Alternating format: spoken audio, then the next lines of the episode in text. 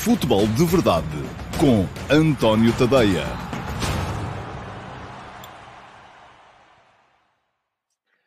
Ora então, olá a todos e muito uh, bom dia e sejam muito bem-vindos à edição de hoje do Futebol de Verdade. Hoje é dia 26 de outubro de 2021, terça-feira, e um, como acontece quase sempre às terças-feiras, cá estou hoje uh, para falar um bocadinho de vários temas, porque não há uh, imediatamente jogos a imporem-se à nossa atenção, como acontece muitas vezes quando temos jogos dos, dos grandes. Ontem houve Braga, atenção, o Sporting Clube Braga ganhou fora de casa com muita competência ao Gil Vicente e muita, uma demonstração de solidez defensiva uh, que um, terá sido com certeza importante uh, para o Carlos uh, Carvalhal. creio que um, com certeza era um bocadinho disto que ele estava também à espera, mas eu já vou falar desse, desse jogo mais lá para a ponta final deste futebol de verdade, tanto desse como dos jogos que hoje vão opor o Sporting ao Futebol Clube Famalicão e o Futebol Clube Porto ao Santa Clara na estreia dos grandes na Taça da Liga desta, desta temporada. Para já, uh, queria lembrar-vos que uh, estou no Substack, tadeia.substack.com, como está a passar aqui em ticker uh, para quem me está a ver no Facebook, no YouTube ou na Twitch. Um, quem me vê no uh, Instagram não tem acesso ao ticker, a transmissão é diferente, é feita aqui com uma pequena uh, chico espertice, vou usar a, a expressão uh, que usei hoje para qualificar as operações contabilísticas no último passo. Uh, não é ofensiva, é o que é, é uma chico espertice. O StreamYard não permite uh, disparar para o Instagram e, portanto, eu uh, faço a transmissão para o Instagram através de um segundo telemóvel que faz a transmissão apenas para o Instagram. Portanto, já sabem, estou em quatro redes sociais que depois podem rever, podem rever também, podem ouvir o uh, Futebol de Verdade através de podcast e o podcast passou a estar também disponível no meu Substack. Já sabem, não há um salto, tadeia.substack.com. Subscrevam, há, um, uh, há uma forma de subscrição gratuita, um, dependendo da plataforma onde estiverem ou do browser, pode-vos aparecer free ou pode-vos aparecer none. Uh, se preferirem a subscrição gratuita, ela não tem todas as vantagens da subscrição paga, mas é só chegarem lá e clicarem no Free ou no None e mesmo assim receberão diariamente uh, o meu uh, texto matinal, o último passo, uh, porque esse é e será sempre gratuito. Muito bem, vamos à atualidade do dia. ontem recebi, como receberam todos os subscritores, porque eu sou subscritor, o relatório do Observatório do Futebol que é um braço do Centro Internacional de Estudos do Desporto um, de uma universidade suíça uh, e que todas as semanas uh, elabora um relatório relativamente a, a, determinados temas relacionados com futebol. O de ontem foi para, e quase todos os anos isto acontece, eles fazem todos os anos este estudo, uh, os clubes portugueses ora sobem um bocadinho, ora deixem um bocadinho. Um, desta vez aquilo que fizeram foi estudar a influência da formação dos diversos clubes, das 31 principais ligas do futebol europeu um, na composição dos plantéis uh, das equipas que estão a jogar essas mesmas 31 ligas. Atenção, o, o estudo é alargado até a clubes sul-americanos. Uh, aquilo que mede é a influência dos clubes na composição dos plantéis das 31 principais ligas uh, do futebol europeu. E os clubes portugueses aparecem em posições muito, muito honrosas. Se formos a ver, um, pelo total de jogadores presentes nos plantéis destas 31 principais ligas, o clube mais, com mais sucesso em termos de formação é o Ajax, tem 81 jogadores lá formados, colocados. Segue-se o Shakhtar Donetsk, da Ucrânia, com 75 jogadores. E em terceiro lugar aparece uma tripla, Sporting, Dinamo de Kiev e Dinamo de Zagreb, com 70 jogadores uh, colocados. Eu, eu, creio que todos estes casos, tanto o Ajax, como o Shakhtar, como o Sporting, como o Dinamo de Kiev, como o Dinamo Zagreb, uh, partem muito do princípio que estes clubes têm jogadores formados por si próprios nos seus próprios plantéis. E, naturalmente, assim conseguem subir, uh, no, são os chamados clubes formadores que também aproveitam uh, os uh, jogadores que o formam. Ora, aparecem também neste ranking o Benfica, em oitavo lugar, com 60 jogadores colocados, e o Futebol Clube Porto em 16 uh, com, creio que 55. Deixem-me só confirmar, porque de repente tomei aqui nota 65 e não faria nenhum sentido. Ora, aparece o Flóculo Porto, portanto, temos aqui o Ajax tem 81, Sporting 70, um, Benfica 60, Flóculo Porto 45. Assim é que é. Bom, uh, depois, uh, o, o, Observatório do Futebol criou aqui um segundo índice, uh, que é o, aquilo que eles chamam o Training Index, em que entram em linha de conta também com uh, a carreira que estes jogadores vão fazendo, com os jogos que fazem, com as ligas em que fazem, uh, porque é evidentemente diferente jogar num uh, Liverpool, num Chelsea, no Manchester City, ou jogar no Sporting, no Benfica, no Porto, não é? Enfim, há diferenças. E aqui neste Training Index o Ajax continua a ser a melhor equipa, a equipa mais uh, bem-sucedida em termos de formação na Europa, com um training index de 102.3. O Sporting sobe ao segundo lugar, com 91.8. Uh, o terceiro lugar passa a ser ocupado pelo Real Madrid, porque naturalmente os jogadores que têm em casa e que forma têm um training index superior aos clubes que formam para andar a jogar em ligas secundárias. E o Real Madrid aparece com um training index de 81.4. O Benfica aqui aparece em quinto, portanto melhor uh, com um Training Index de 76.4 e o Futebol Porto em 17 com um Training Index de 50.5. Ora, como um, tive alguns comentários, porque eu hoje no texto da manhã falei sobre isso, eu já vou ao texto da manhã, uh, relativamente a isto, porque me diziam algumas pessoas que, bom, isto não interessa nada, porque andam a formar jogadores para andar a jogar nas ligas fracas, isto que interessa são as Big Five. Pois bem, o, um, o estudo do Observatório e uh, no meu Substack, no texto que eu escrevi hoje de manhã, tem lá um link para quem quiser uh, aceder e ler o estudo e, e, consultar o estudo na sua integralidade. Está lá um link para isso. Uh, mas o estudo também cita as equipas eh, que formaram mais jogadores para jogar nas Big Five, estão a jogar neste momento nas Big Five. E quais são as Big Five? Inglaterra, Espanha, Alemanha, França e Itália. Portanto, tendo em conta apenas jogadores que estão a jogar ou estão nos plantéis dos clubes das eh, cinco grandes ligas da Europa, ah, aqui há obviamente uma alteração, porque os, os e daí aquilo que eu tinha dito há bocado, que aqueles clubes que estão à frente no ranking absoluto, muitos deles estão ali porque formam jogadores que eles próprios aproveitam. Ora, como não jogam nas Big Five, aqui são uh, naturalmente prejudicados. E uh, quem está na frente passa a ser, estão execo, Real Madrid e Futebol Clube Barcelona, com 42 jogadores formados a jogar nas Big Five. O Olympique de Lyon surge em terceiro lugar, com 32, e o Sporting, atenção aqui, é a equipa da Europa que, não jogando as Big Five, ou é o clube da Europa que, não estando a jogar nenhuma das Big Five, coloca mais jogadores nas Big Five neste momento.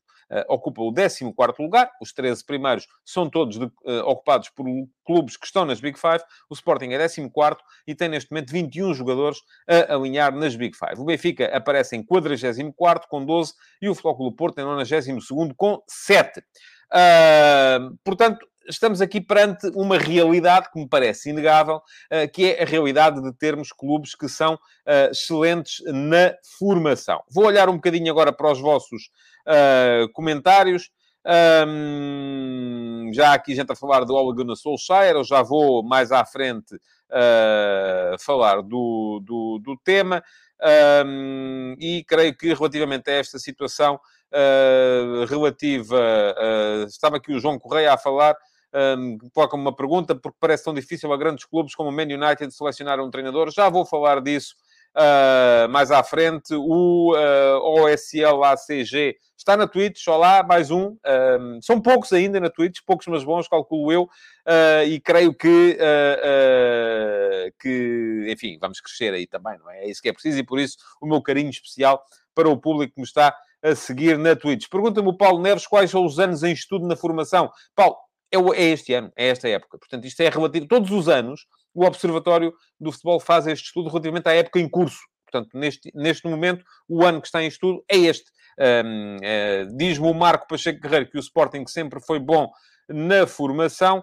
Uh, e o Sandro Castanho, que já mudou para a Twitch, uh, pergunta-me se eu acho que haverá um discurso antes e depois destes jogos da Taça da Liga. Já lá vamos, Sandro, à questão Taça da Liga um, mais à frente. Para já, aquilo que uh, queria uh, chamar-vos a atenção é para uh, o facto dos nossos clubes serem, de facto, excelentes ao nível da formação. Depois nem sempre aproveitam bem. Bom, mas isto faz-me, permite-me fazer a ponte para aquilo que eu escrevi hoje de manhã. E hoje de manhã, no último passo, e o último passo, eu recordo, sai todos os dias às 8, às 8 da manhã. Hoje atrasei-me ali 13, 14 minutos, peço desculpa, isto estava um bocadinho mais lento em termos de, de, de escrita do que é, do que é habitual.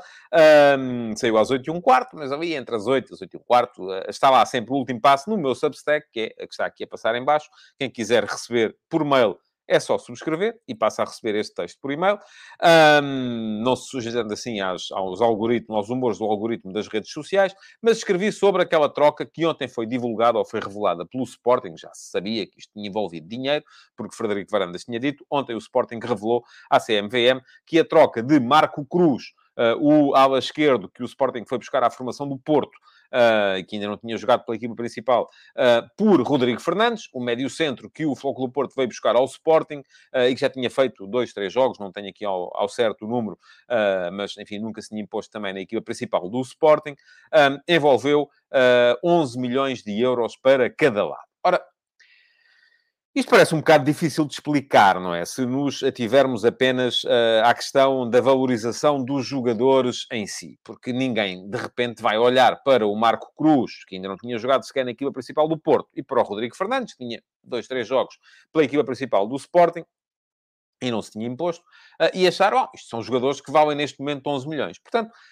porque é que estes jogadores foram contabilizados na troca em 11 milhões para cada lado. Sendo que, eu já tinha falado aqui também, aqui há tempos, uh, nas trocas que envolveram o Flóculo Porto e o Vitória Sport Clube, uh, na altura por 5 milhões de euros também, uma série de jogadores da formação que passaram de um lado para o outro, e o valor acaba por uh, casar um com o outro, e portanto não há dinheiro. Isto é, não, não, nem foram 11 milhões do Sporting para o Porto, nem vieram 11 milhões do Porto para o Sporting, porque, na verdade, os 11 milhões de um descontam com os 11 milhões do outro. Então, porquê é que isto se fez?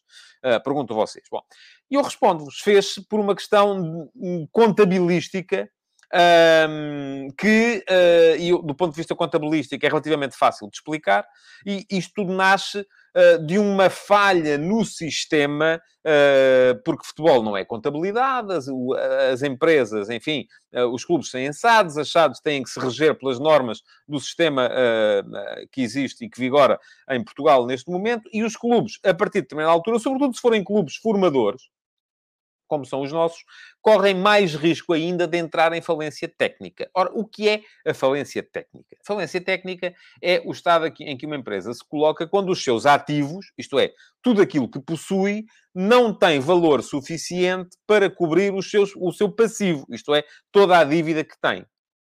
Ora, aquilo que muitos de vocês, se calhar, não sabem é que, em termos contabilísticos, um jogador formado em casa, como nunca foi objeto de nenhuma transação, vale Zero. Isto é, um clube que tenha um plantel inteiramente formado em casa, pode ter lá o Messi, o Cristiano Ronaldo, o uh, Mohamed Salah, o Benzema, uh, enfim, jogadores com um potencial enormíssimo, que em termos contabilísticos eles valem zero. Podem ser jogadores que o clube pode vender à vontade por 100, 200 milhões, mas em termos contabilísticos valem zero. Portanto, o que é que isto faz? Faz com que um clube que tenha uma maior componente de formação, e já percebemos que os nossos clubes têm uma elevada componente de formação, em termos de Uh, em termos contabilísticos, está mais perto de estar na falência técnica do que está na realidade. Porque olha-se, por exemplo, pelos plantéis do Sporting e do Flóculo Porto, que são estes dois que estão em causa, e detectam-se ali imediatamente jogadores que se calhar estão contabilizados como valendo zero em termos contabilísticos, mas que, se os clubes de repente os forem vender, podem vendê-los por 30, 40 milhões. Não é o caso do Marco Cruz nem do Rodrigo Fernandes, ainda poderão vir a ser um dia, neste momento não será uh, seguramente, mas, um, portanto, o que isto provoca é que, por um lado, se o Marco Cruz, no, no ativo do Flóculo do Porto SAD, valia zero, no ativo do, Flóculo, do Sporting SAD vale 11 milhões de euros. Se o Rodrigo Fernandes, no ativo da Sporting SAD, valia zero, no ativo da Flóculo Porto SAD vale 11 milhões de euros. Logo, os clubes estão um bocadinho mais longe da tal falência técnica, que é uma tecnicalidade. Mas é uma tecnicalidade que importa quando o clube vai discutir com acionistas, com credores, com investidores, porque ninguém quer investir e recebe um relatório de contas e percebe que a falência técnica está próxima. Quem é que vai investir nessas circunstâncias? É um maluquinho ou alguém que consiga ver um bocadinho mais à frente. Portanto, isto acaba por ser uma artificialidade, sim. Não há aqui, vamos lá ver, não há aqui nenhuma ilegalidade. Tanto quanto eu sei, ou tanto quanto eu percebo. Ninguém roubou nada a ninguém. Aquilo que se fez foi colocar um valor que é artificial, que nem sequer é real, nem sequer é razoável, porque, enfim, isto podia, se fosse feito com jogadores já com provas dadas seria uma coisa, agora com jogadores que não têm provas dadas ainda é outra, uh, mas uh, acaba por ser uma forma de uh, apenas ou de responder a um sistema que eu vou dizer aqui não serve para avaliar os plantéis das uh, SADs uh, do, do, do, futebol. Bom, e isto depois vai ter todas as consequências que quisermos. Tem, por um lado, as consequências ao nível do, dos balanços, não é? Porque uh, os ativos passam a ser incrementados. Tem, por outro lado, uma consequência ao nível das mais-valias, uh, porque vamos imaginar, se o Sporting vender, como tudo indica que vai acontecer, o Nuno Mendes ao Paris Saint-Germain no final da época por 40 milhões de euros, esses 40 milhões de euros são todos eles, ou, enfim, a grande maioria, mais-valias. Se o Nuno Mendes tivesse sido alvo de, um de, de uma destas trocas, ou seja, se o Sporting daqui por dois anos vender o Marco Cruz pelos mesmos 40 milhões de euros, já não vão ser 40 milhões de euros de mais-valias, vão ser só 29, porque os outros 11 já foram ah, ah, foram uh, uh, contabilizados na, uh, na, na, na, forma como o Sporting foi buscar o jogador. E o mesmo vale para o Rodrigo Fernandes e para o Futebol do Porto. Agora, isto é a resposta do futebol, já o disse, a um sistema que, que não serve para o futebol, do meu ponto de vista. Não serve. Vamos lá ver. Não é ilegal, pode ser imoral. Eu acho que é um bocadinho imoral, porque estamos aqui a catalogar os jogadores com um valor que eles não têm. Mas, enfim, é um bocadinho como, eh, e é que há, há, há tempos falava-se muito nisto, no carrossel de Jorge Mendes, que ia fazendo os jogadores passar do clube A para o clube B, do clube B para o clube C, do clube C para o clube D, sempre incrementando um bocadinho. Aqui há um bocadinho o esquema Ponzi, o esquema Pirâmide, enfim, uh, que é outra questão. Uh, como acontece, por exemplo, um, com os clubes que, cujos patrocinadores são os donos, e fala-se muito disto, por exemplo, no Paris Saint-Germain, uh, porque o, no Manchester City, que o, o, os donos vão empolar as receitas de sponsorização para poderem dar a melhor resposta à, uh, às limitações do fair play financeiro impostas pela UEFA, uh, porque são clubes que querem investir e o fair play financeiro não deixa. E, portanto, o que é que os, os donos fazem? Então, ok, não me deixam pôr lá o dinheiro, eu faço aqui um contrato de publicidade em que tiro o dinheiro do meu bolso esquerdo, ponho no meu bolso direito, isto é tudo legal uh, e só serve, de facto, para mascarar ali a questão das contas. Agora, Vi muito comentário, enfim, houve pessoas, há pessoas que estão dentro de uma bolha técnica e que uh, se está escrito no Excel, portanto é porque é verdade, enfim, isso uh, respeito, não, não, não é a minha visão da, da, da realidade, um, acho que temos sempre que questionar as coisas, uh, e, mas vi também muito comentário de muita gente, também houve muito comentário do género, ah, pois, quando é o Benfica não falam, agora que é o Sporting e o Porto é que falam, e também houve o contrário, que foi dizer assim, ah, pois, agora que é o Sporting e o Porto é tudo normal, mas quando era o Benfica diziam, enfim, eu isso já dei, esse peditório. Uh, aliás, alguém me disse, e com graça, eu sofro com certeza de uma esquizofrenia múltipla, porque uh, vou sendo dos, de todos os clubes à vez. Pronto, hoje sou de, daquilo que vocês quiserem. isso é, é, absolutamente irrelevante. Uh, mas também vi muito comentário no sentido de dizer o futebol é uma podridão, é uma vergonha. Enfim, também vamos lá com calma. Porque eu, eu isto que vos vou dizer é aquilo que eu penso e penso mesmo.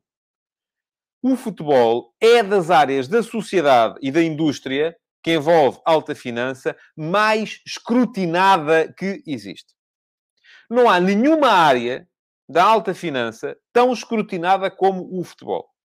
Porquê? Porque o futebol tem jornais diários ele dedicado, enfim, a finança também tem, e tem bons jornais, mas depois tem programas de televisão, tem os adeptos, ninguém anda aí preocupado se a empresa A da área da banca e a empresa B da área dos seguros uh, faz este tipo de... Porquê? Porque ninguém se, ninguém se preocupa com isso. Só os acionistas mesmo. E mesmo esses, às vezes, se calhar não dão por nada.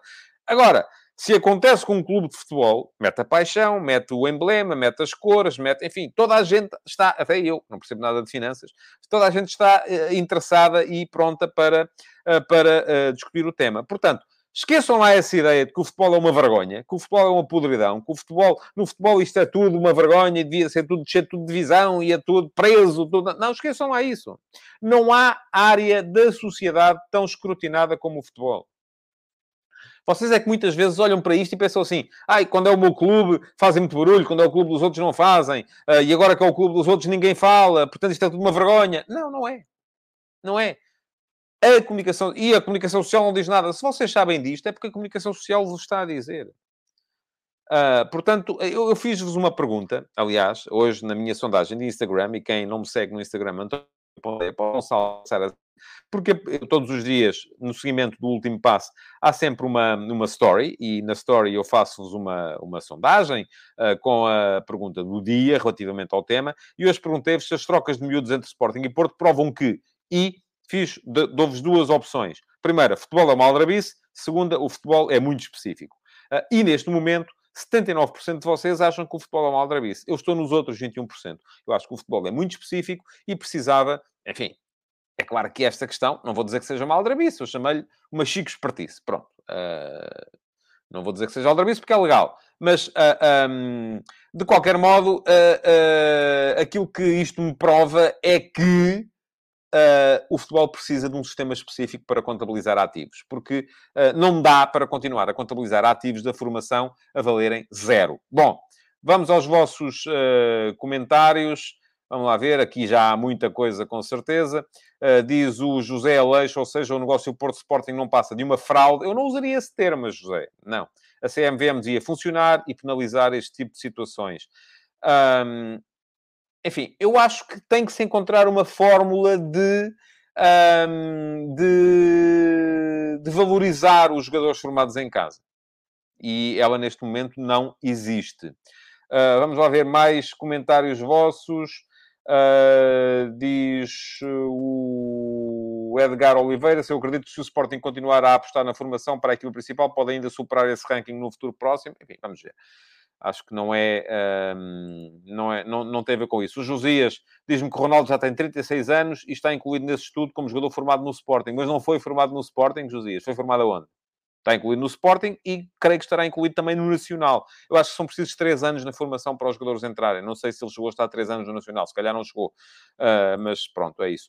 Uh, o uh, Os Laces diz-me que é uma tal aldrabice, as trocas de jogadores entre Porto e Sporting.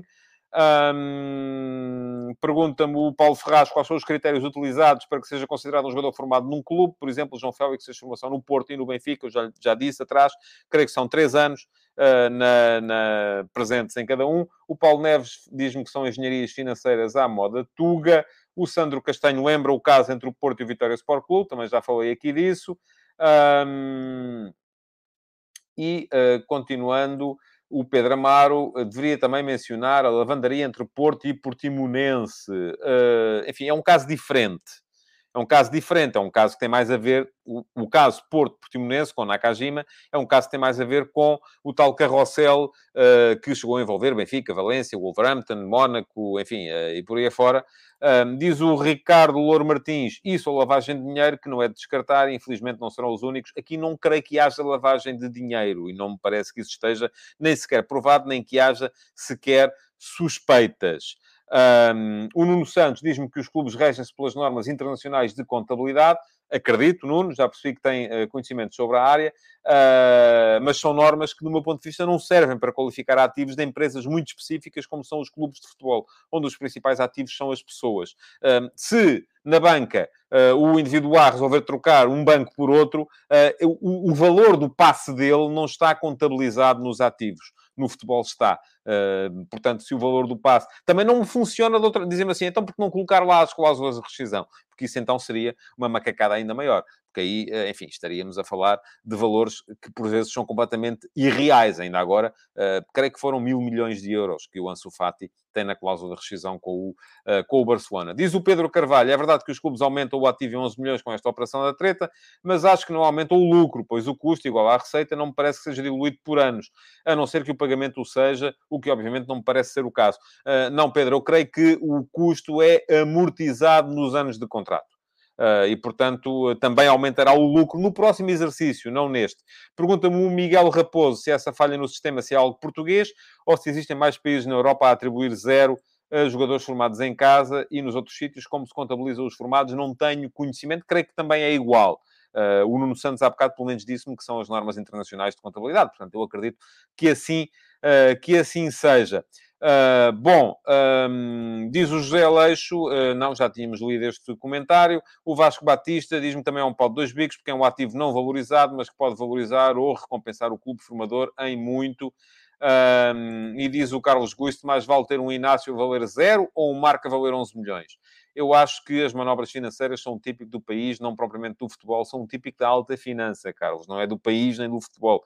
É típico de todo o sítio onde, onde haja uh, dinheiro a circular. Bom, vamos seguir em frente, porque temos que seguir em frente. Ainda há uma série de temas para falar, sobretudo os jogos de uh, mais logo e os jogos de ontem. E Solskjaer, que eu queria falar-vos aqui, de se calhar o Solskjaer vai ter que ficar para amanhã. Vamos ver. Uh, espero que não. Bom, ontem Ganhou o Braga uh, em Barcelos, hoje o Vicente, 1 a 0, gol do Vitinha logo no início, um, Carvalhal a colocar o Ian Couto em vez do Feliciano, boa resposta dada por Mateus Magalhães depois. Uh, o Gil Vicente podia ter chegado ao empate, não chegou. Vitória muito importante para o Braga, uh, porque começa a afastar aquela nuvem negra que estava ali e que uh, estava a colocar o Carlos Carvalhal em alguns problemas. O Sporting Clube Braga, neste momento, já está lá a começar a cheirar os primeiros, os da frente, tem o Estoril ainda à frente, mas parece-me que está no, no bom caminho. Depois, o jogo, já vi escrito que, que não foi bom o jogo, eu gostei do, do Boa Vista Bessade. Aliás, a Bessade deu uma resposta melhor do que eu estava à espera. É verdade que não houve muitas oportunidades de gol, mas foi um jogo rasgadinho, um, que para mim me serviu apenas para ver que o Boa Vista... O Boa Vista desiludiu-me um bocadinho, estava à espera de mais. Uh, mas uh, a Bessade parece-me que deu uma resposta mais positiva do que aquilo que eu esperava. Hoje vamos ter a entrada dos grandes na Taça da Liga. Uh, primeiro o Foco do Porto a jogar cá, fora de casa com o Santa Clara. E é um Porto que pode jogar por dois resultados. Pode jogar para ganhar ou para empatar, porque houve um empate na primeira jornada entre o Santa Clara e o Rio Ave, e o Porto empatando hoje, Uh, sabe que ganhando ao Rio Ave depois em casa na última jornada, uh, segue para a Final Four. Um, vamos ver o que é que faz o Sérgio Conceição. Há quem uh, vi antevisões um, suporem que ele vai trocar todo o 11. É um Santa Clara que também se está a habituar ainda ao novo treinador, ao Nuno Campos, que substituiu o Daniel Ramos muito recentemente, que vem de uma derrota em casa com o Famalicão por 2 a 0 para o campeonato. Um, e o Porto podendo jogar com dois, com, com dois resultados, podendo jogar uh, com a possibilidade de empatar, creio que tem mais alguma maleabilidade do que vai ter, por exemplo, o Sporting mais à noite. É que o Sporting à noite uh, recebe o Famalicão, o Famalicão está bem, vem de duas vitórias, 4 a 0 à Académica, 2 a 0 ao Santa Clara, foi a equipa, uma das equipas que mais dificuldades criou ao Sporting esta época. Uh, o Sporting empatou em Famalicão para o campeonato e podia muito bem ter perdido. Um, o Sporting não ganhou nenhum dos últimos cinco jogos que fez contra o Famalicão. Ruben Amorim, por exemplo, empatou os três que fez. Os dois da época passada e mais um esta época. Uh, uh, antes disso, na época anterior, um, o Lionel Pontes primeiro e o Silas depois perderam os dois jogos. Portanto, o Sporting vem com cinco jogos consecutivos sem ganhar ao Famalicão desde que o Famalicão regressou à Primeira Liga. Uh, e uh, uh, o Sporting, ao contrário do Porto, não pode jogar pelo empate. Porquê? Porque o Famalicão, na primeira jornada, ganhou por 5 a 0 ao Penafiel. Ora, já se vê que se o Sporting hoje empatar com o Famalicão, para ir para a Final Four, vai ter que ganhar pelo menos por 5 golos em Penafiel na última jornada. E não é de contar muito com isso. portanto, Sporting a ter que jogar para ganhar e se calhar deixa o Ruben Amorim um bocadinho menos habilitado a fazer muitas, muitas trocas, uh, mas ah, ainda assim eu creio que o Ruben vai mudar pelo menos os laterais, uh, porque é uma posição que exige muito. Poderá mudar também os centrais, fazendo entrar o Neto e o Fedal, que ficaram a, a repousar no fim de semana. Poderá mudar também o meio campo, porque, enfim, Mateus Nunes não jogou de início no fim de semana, se calhar vai ser titular hoje, se calhar o Palhinha hoje pode dar o lugar ao Ugarte, portanto vamos ter ainda assim, com certeza, um Sporting um bocadinho diferente daquilo que tem vindo a ser habitual, mas num jogo de exigência máxima para os Leões. Por fim, uh, Solskjaer, ao que consta, ainda não foi despedido, depois de ter apanhado 5 a 0 em casa do Liverpool. Um, consta também que uh, o que está em causa aqui, enfim, Alguns membros da direção do Manchester United estarão convencidos de que é bom dar mais uma oportunidade ao treinador norueguês e que pode ser o jogo contra o Tottenham no próximo uh, fim de semana. Um, uh, também me dizem que uh, aquilo que o United não quer, ou que o United tem muito receio, é de voltar a apostar num treinador de perfil elevado. Porquê? Porque o United quer um treinador de, de, de, estrutura, um treinador que não, não, não tenha grande perfil, uh, ou seja, tem muito medo de apanhar com mais um Van Gaal, com mais um José Mourinho, treinador que de repente, uh, por causa do seu perfil elevado, é capaz de chegar uh, a, a, a, e, e, de impor a sua lei a uma estrutura que se quer de, de, de, low profile. e isso o Manchester United parece que aparentemente não quer, e daí que esteja muito renitente por exemplo, a, a trocar uh, Ole Gunnar Solskjaer por um homem como, e é dele que se tem falado, o António Conta, que está uh, liberto, está livre no mercado, depois de ter uh, recusado ficar no Inter Milão face ao desinvestimento que o Inter fez após ter sido campeão. Agora, a questão que se coloca aqui é que, provavelmente, para conseguir colocar esta equipa a ganhar, é preciso alguém que tenha esse perfil elevado. É preciso alguém que seja capaz de dotar esta equipa de um plano, coisa que Solskjaer ainda não foi capaz de fazer. Portanto, uh, parece-me que há aqui claramente uh, um problema, um problema de um treinador capaz de se impor ao plantel. E não é, enfim, uh, aquilo que eu leio também, e hoje li os jornais ingleses todos, uh, ou pelo menos os principais, uh, aquilo que eu que, que leio é, é muito que os jogadores até se dão bem com o Solskjaer, têm boa relação com ele, mas não lhe reconhecerão a tal capacidade para dar a volta à questão do ponto de vista tático. O Diogo Neves, no Instagram, pergunta-me, e Zidane? Ora, Zidane é um treinador eu já sei que há muita gente que discorda, mas que, cujo principal mérito é também o de não complicar muito. É um treinador que lida bem com estrelas, lidou bem com estrelas no, uh, no, no, Real Madrid, uh, mas uh, depois não complica muito. Também não é alguém que chegue lá e que seja capaz de elaborar um plano elaboradíssimo para colocar a, a, a equipa a funcionar.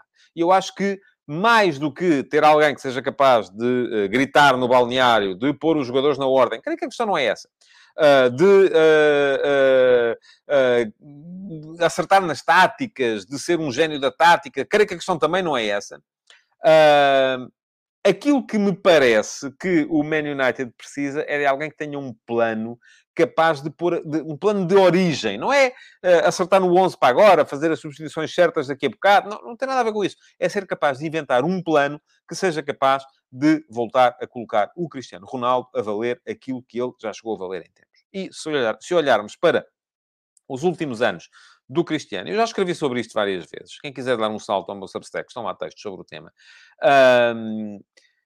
O Cristiano, nos últimos anos, uh, claramente precisa de alguém que seja capaz de criar uma forma, uma ideia de jogo que seja compaginável com o futebol que ele tem. Que é um jogador muito forte na finalização, mas que depois não tem, uh, uh, do ponto de vista tático, o rigor e a disciplina que se impõe, ou que se impõe a quem joga, por exemplo, na posição em que ele está a jogar no United, que é de ponta de lança solitário.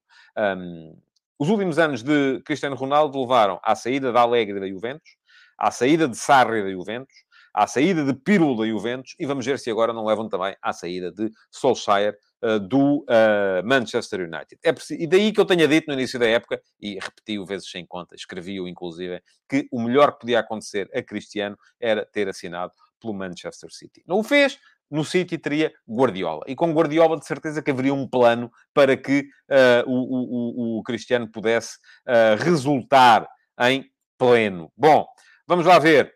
Comentários, por fim, diz o Pedro Carvalho que o Sérgio Conceição punha o Manchester United de campeão. O Luís Manuel diz que o Manchester United precisa é de Jorge Jesus. Uh, portanto, falta a vir aqui alguém defender o, uh, o Ruben Amorim. O Paulo Ferreirinha diz-me que não acredita no que ouviu. Não sei, tem que dizer o que é, tem que ser mais, mais específico. Um, enfim, é a minha opinião. Pode não dizer a sua, Paulo. Uh, ouça, isto aqui, cada um tem a sua e quem quer dá-las, dá-las, não é? É, é? é, como dizia o Herman. Um, o Falar de Esporto diz que outro treinador capaz de fazer o que eu estou a dizer é o Tuchel, mas esse está na concorrência direta. Pois está, assim também. Se me dissessem assim, ok, Cristiano ia para o Chelsea, também servia. Uh, neste momento, para ser, uh, para fazer de, de, de, de, Cristiano Ronaldo, outra vez, um jogador de top mundial, é preciso alguém que tenha um plano capaz de coordenar aquilo que são as características dele, porque o jogador pode ser o melhor do mundo, mas se a equipa não funcionar conforme ele precisa que ela funcione dentro das suas características, acabará a coisa por não resultar uh, como, como deve ser. O Marco Pacheco pergunta-me se uh, o, o, diz que o Ruben está bem no Sporting, ok? Uh, e alguém me perguntava aqui, deixem cá ver, um, se o Cristiano, era o Paulo Ferreirinha, se o Cristiano era culpado da saída de treinadores. Eu não disse isso, Paulo. Eu só limitei-me aqui a, a, a dizer que os últimos anos de Cristiano levaram a ele não é culpado de coisa nenhuma, ele só é culpado de ser quem é. E é um jogador extraordinário, é um jogador capaz de. Uh, que tem valências que a generalidade ou a esmagadora maioria não tem, mas que precisa de um plano como qualquer um precisa. E aquilo que aconteceu foi que os últimos treinadores que o tiveram não foram capazes de criar esse plano e acabaram por sair, porque fracassaram naquilo que era esperado deles. Enfim, o Alegre e o Sarri ainda foram campeões, mas fracassaram na capacidade para chegar àquilo que era o objetivo, que era ser, ganhar na altura a, a, a, a Liga dos, dos Campeões. Bom, Uh, estamos a chegar ao fim, já passei o tempo, como passo sempre, é lastimável isto, uh, e uh, queria agradecer-vos por terem estado aí. Naturalmente. Pedir-vos que voltem amanhã para mais uma edição do Futebol de Verdade, que deixem o vosso like, que partilhem e que continuem a comentar um, esta edição do Futebol de Verdade, que podem ouvir também depois, se quiserem, em uh, podcast. Muito obrigado então por terem estado aí desse lado e até uh, amanhã. Futebol de Verdade, em direto de segunda a sexta-feira, às 12h30